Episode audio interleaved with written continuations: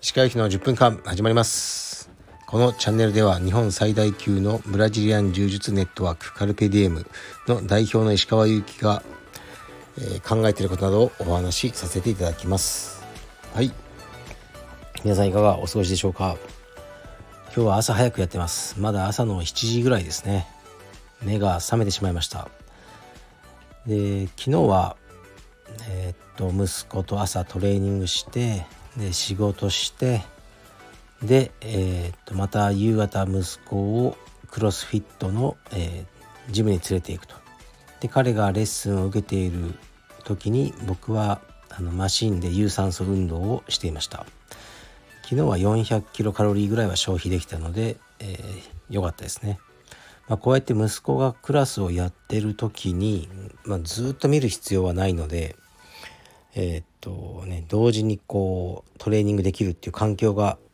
非常に助かりますね。えー、っとカルペディウム青山のキッズ道場も、ね、保護者の方がねキッズを連れてきてこう見ておられたりするんですけどねもしねその保護者の方も横で別の何か運動ができるね環境があったら本当にいいなと思うんですけどもう施設的に無理ですね。で昨日ぐらいにあの、まあ、アナウンスメントを出したんですけどもうカルペディエム青山のキッズはとね多分70人ぐらいキッズいると思うんですけどもうキッズって出席率がすごくいいので大人の70人とは違うんですよね。でクラスがパンパンになっちゃってあの指導がねあのクオリティがもう落ちそうだというふうに思ったのでしばらくは新入会を、えーと、お断りさせていただくことになりましたまあ嬉しい悲鳴ってことですよねえー、とだからねそうしているともうすでにね今 4, 4名ぐらいあの入会待ちというかまあ、ちょっと待っていただいている感じになってるらしいですね。まあ、非常に嬉しいことです。まあ、でも逆に言うとこう70ぐらいでも止めなければならないそれ以上利益を出すことができないっていうこうビジネスモデルなんですねそこは残念だなと思いますがまあ仕方ないですねはい。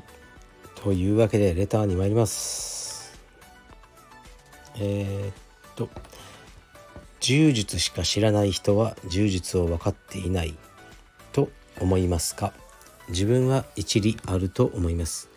柔術しかやったことがない人よりも社会人を経験した方が客観的に柔術のことを見られると思います。ご意見をお聞かせいただけると嬉しいです。ありがとうございます。それはあるでしょうね。一般的にこうね見てやっぱ柔術のうんまあビジネス的側面から言うとですよ、まあ、会員制ビジネスなわけで。でその選手ねだった方がその道場経営者になった時ってかなり大きな意識改革を迫られるんですがあのうんまあ、社会経験といいますかいろんな業種でサラリーマンとかまあ、他の業種を経営していた人っていうのはやっぱ物事を俯瞰で見ることができるので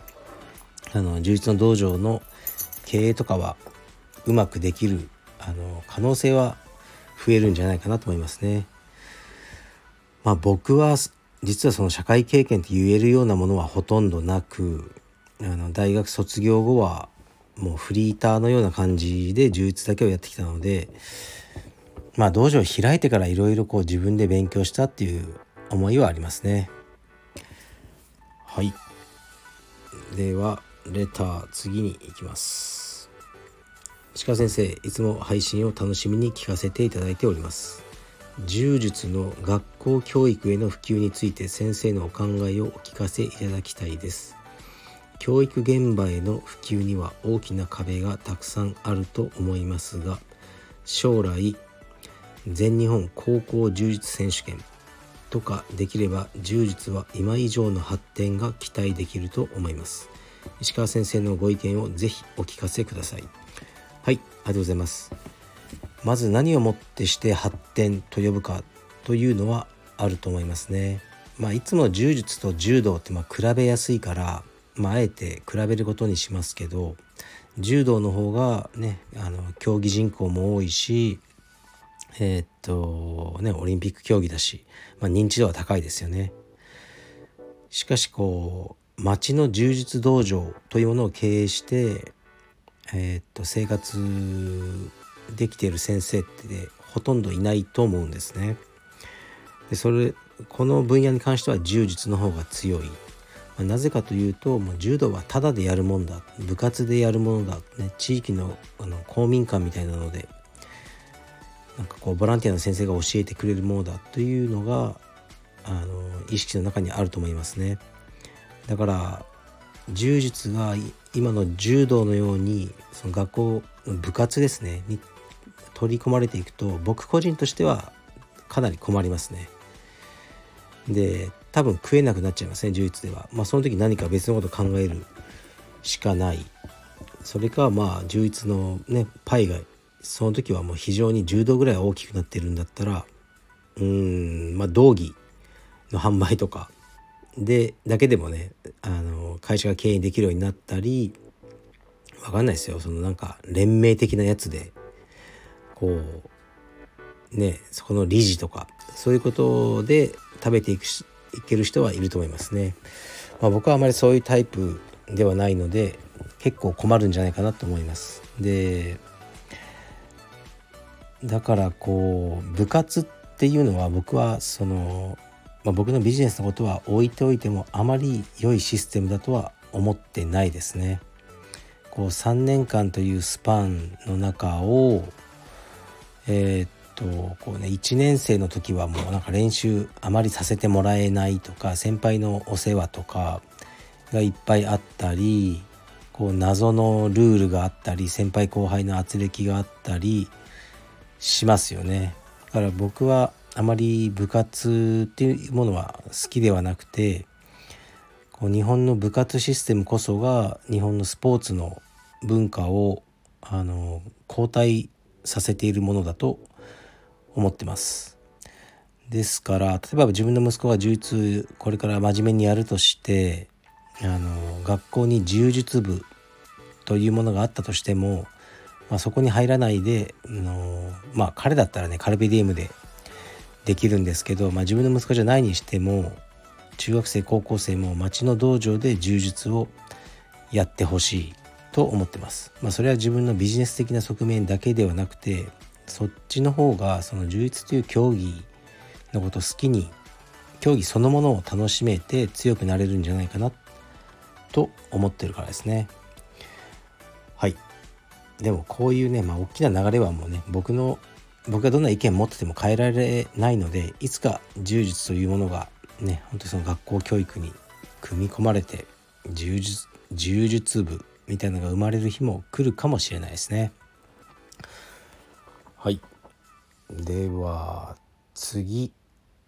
行く行かない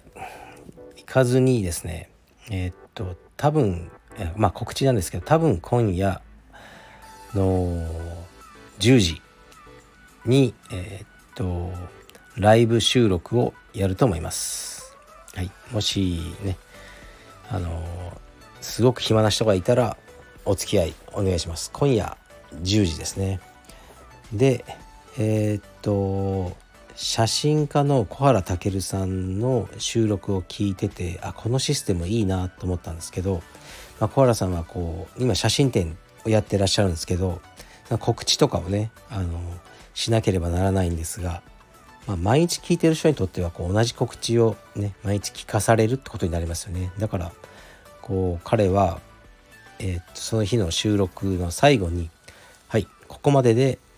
内容はもう終わりです」と。でこれからは告知です。だからあのねもういいっていう方はここでバイバイです。っていうふうにおっしゃっててあこのシステムいいなと思ったんで僕も真似ることにします。で僕はここからは宣伝です。オンラインストアの宣伝です。ピュアな宣伝です。完全なる宣伝です。僕の利益のための宣伝です。1円たりともどこかに寄付したりすることはない。100%私利私欲のための宣伝です、はい、ですからあのそういうのはいいっていう人は離脱してください。ありがとうございました。で宣伝なんですけどオンラインストアで昨日は、えー、っと新しい T シャツをリリースしました。以前23年前に作ってすごく好評だったえー、っとまあモアザン柔術。というメッセージが入ったっていうロゴが入った、えー、っと T シャツですね。このロゴはカルペディエム青山道場の壁にも入ってますね。このえー、っとねデザインを作ってくれたのはレターボーイさんという、まあ、スウェーデン出身で東京在住の、えー、っとデザイナーさんで、えっとね、ハンドなんていうかペインティングっていうんですかね。お店とかのこう看板とかを描く方でですごいんですよ。インスタのフォロワー10万ぐらいいたりしてこう見てると気持ちいいんですよね。こうペンキでシュッて描いていくんですけど、まあ、彼に作ってもらったデザインですごく気に入ってるやつですね。でまず、まあ、カルペディエム、まあ、っていうのを、デザインしてで下に何か言葉入れたいよねっていうふうに2人で話し合って何がいいだろう？と思った時に僕がうーんモアザン柔術ってどうだろう？であの提案したら彼が「いやそれいいね」っていうふうにあの言ってくれてでこうなりましたね。まあ、モアザン柔術柔術以上という、まあ、メッセージなんですけどまあカルペディエムはね充実の道場に過ぎないのですがあのみんなの思い出の中ではそれ以上のこうコミュニティだったなと、ね、思えるような存在になってほしい。ここで学んだことっていうのはその充実の技とかね、まあ、締め人の首絞めたり腕をね曲がらない方向に曲げたりする技術だけじゃなくてそれ以上のものを、えー、学んだなって思ってほしい。でそういう環境を作りたいってことですね。その思いがこもった T シャツです。であとはえっ、ー、とねロン T を先に発売してたあの宇宙飛行士のまあデザインがされた T シャツですね。宇宙 T というふうに呼んでますけどこちらはですねこれも僕の知り合いの K さんというデザイナーさんにデザインしていただいたもので単純に僕が宇宙が好きだからです。宇宙のことを考えてると、まあ、まあすごくとてつもなく壮大ですよね。まあ自分の存在など、うんまあ、自分が悩もうが喜ぼうがまあどうでもいいなと思えるのであの好きですね。そういう T シャツを販売してます。概要欄からストアに行きますから是非ご購入ください。というわけで宣伝でした。これからはかなり宣伝していこうと思います。はいじゃあ失礼します。今夜待ってます。